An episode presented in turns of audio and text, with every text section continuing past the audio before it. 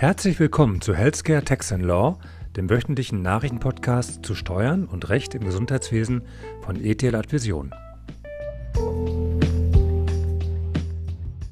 Meine Kollegin Janine Peine und ich werden in dieser Folge über aktuelle Rechtsprechung des BFH sowie über eine aktuelle Entscheidung im Bereich Arbeitsrecht sprechen, die zugunsten der Arbeitgeberseite ausgegangen ist. Starten wird heute Janine Peine mit einem aktuellen Urteil zu privaten Veräußerungsgeschäften bei kurzfristiger Fremdvermietung. Janine, was hat der BFH konkret entschieden? Dankeschön, Katrin. Am 19. Juli letzten Jahres hat der Bundesfinanzhof einen Fall entschieden, wozu das Urteil jetzt veröffentlicht wurde. Demnach liegt ein zum Teil steuerpflichtiges privates Veräußerungsgeschäft bei einer Immobilie bereits dann vor, wenn nur eine tageweise Vermietung an Dritte erfolgt. Es ist ein eher erschreckendes Urteil, da der BfH feststellt, dass es dabei keine räumliche oder sogar zeitliche Bagatellgrenze gibt. So kann es vorkommen, dass wieder erwarten bei Verkauf einer vermeintlich privat genutzten Immobilie ein steuerpflichtiger Veräußerungsgewinn erzielt wird, obwohl man das gar nicht erwartet oder bedacht hat.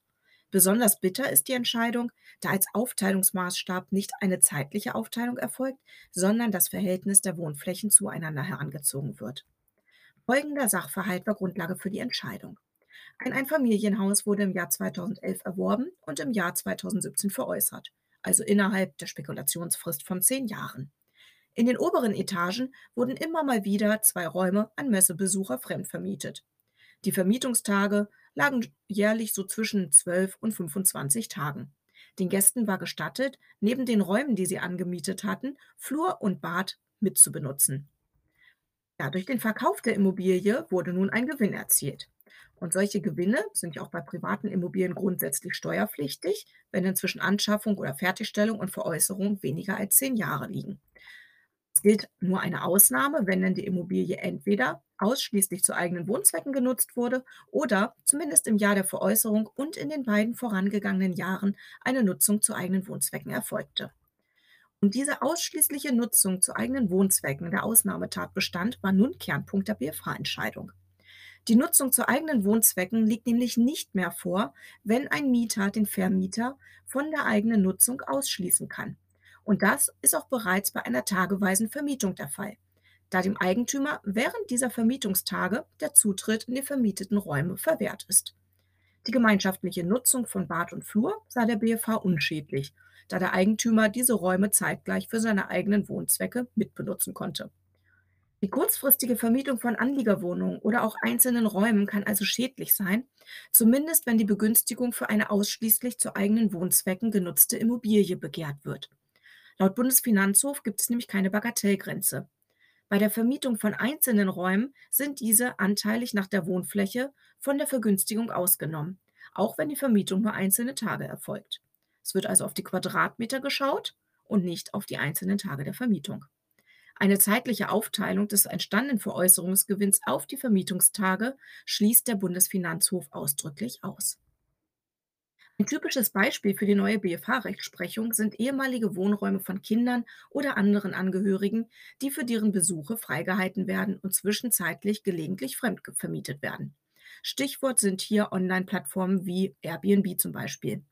Gut zu wissen ist zudem, dass diese Online-Plattformen ab dem Jahr 2023 auch verpflichtet sind, für die Plattformnutzer mit entsprechenden Inseraten Meldungen an das Bundeszentralamt für Steuern zu geben.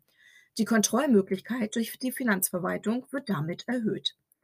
Wenn Sie die Veräußerung einer privaten Immobilie innerhalb des Spekulationszeitraums von zehn Jahren beabsichtigen, sollten Sie die Befreiungstatbestände der Nutzung zu eigenen Wohnzwecken bitte gründlich prüfen und dabei auch die gelegentliche Vermietung mit einfließen lassen. Als nächstes kommen wir zu einer für Arbeitgeber positiven arbeitsgerichtlichen Entscheidung zur fristlosen Kündigung nach vorgetäuschter Krankheit, von der meine Kollegin Katrin Bayer jetzt berichten wird. Von ähnlichen Fällen hört man ja immer mal wieder, aber jetzt ist es für den Arbeitnehmer tatsächlich gehörig nach hinten losgegangen. Katrin, was ist denn genau passiert? Ja, Janine, so kann man es auf den Punkt bringen. Vermutlich hat die Mitarbeiterin sich das in dem zur Entscheidung stehenden Fall auch anders vorgestellt. Aber als Arbeitgebervertreter begrüßen wir diese Entscheidung natürlich. Auch und insbesondere mit Blick auf die bevorstehende Karnevalszeit fanden wir, dass diese arbeitsgerichtliche Entscheidung nicht unerwähnt bleiben sollte. Praxisinhaber berichten uns eigentlich ganzjährig immer wieder, dass sie sich mit der Situation konfrontiert sehen, dass Mitarbeiter sich krank melden, dennoch aber beispielsweise an Partys teilnehmen. Und irgendwie, nicht zuletzt auch durch die sozialen Medien, gelangt dann diese Information doch zum Arbeitgeber, der verständlicherweise wenig begeistert ist.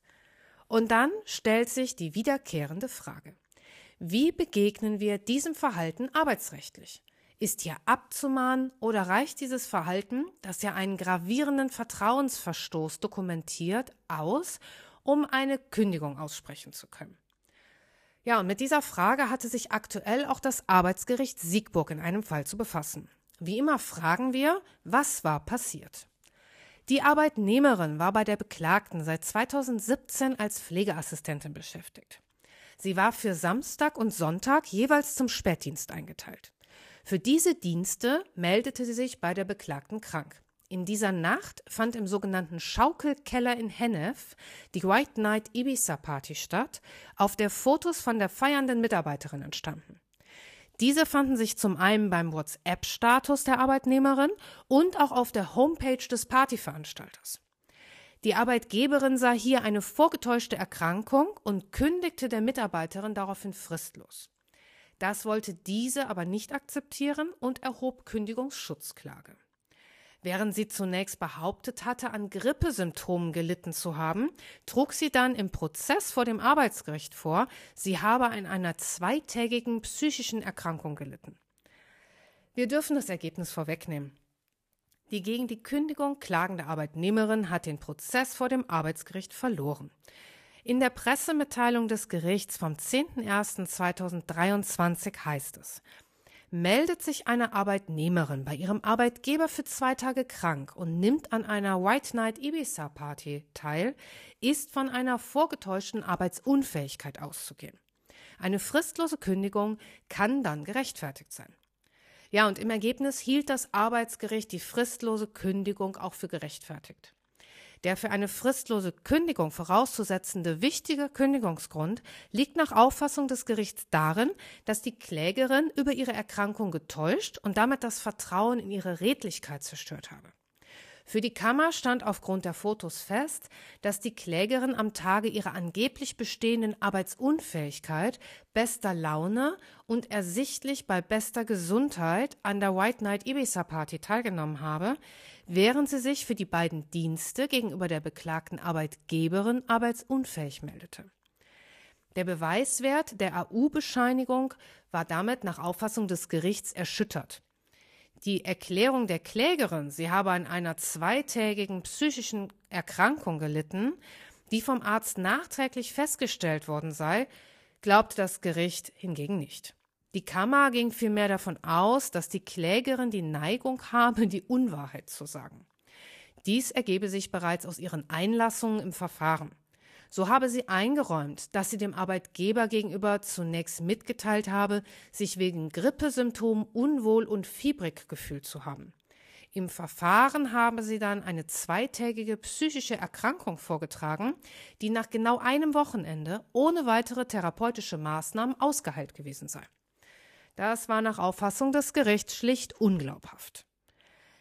Ja, die Entscheidung ist allerdings noch nicht rechtskräftig. Gegen das Urteil kann Berufung beim Landesarbeitsgericht Köln eingelegt werden. Wir werden weiter berichten, möchten Sie aber heute schon informieren. Und im Einzelfall kann es sich also auf Arbeitgeberseite lohnen, Augen und Ohren offen zu halten.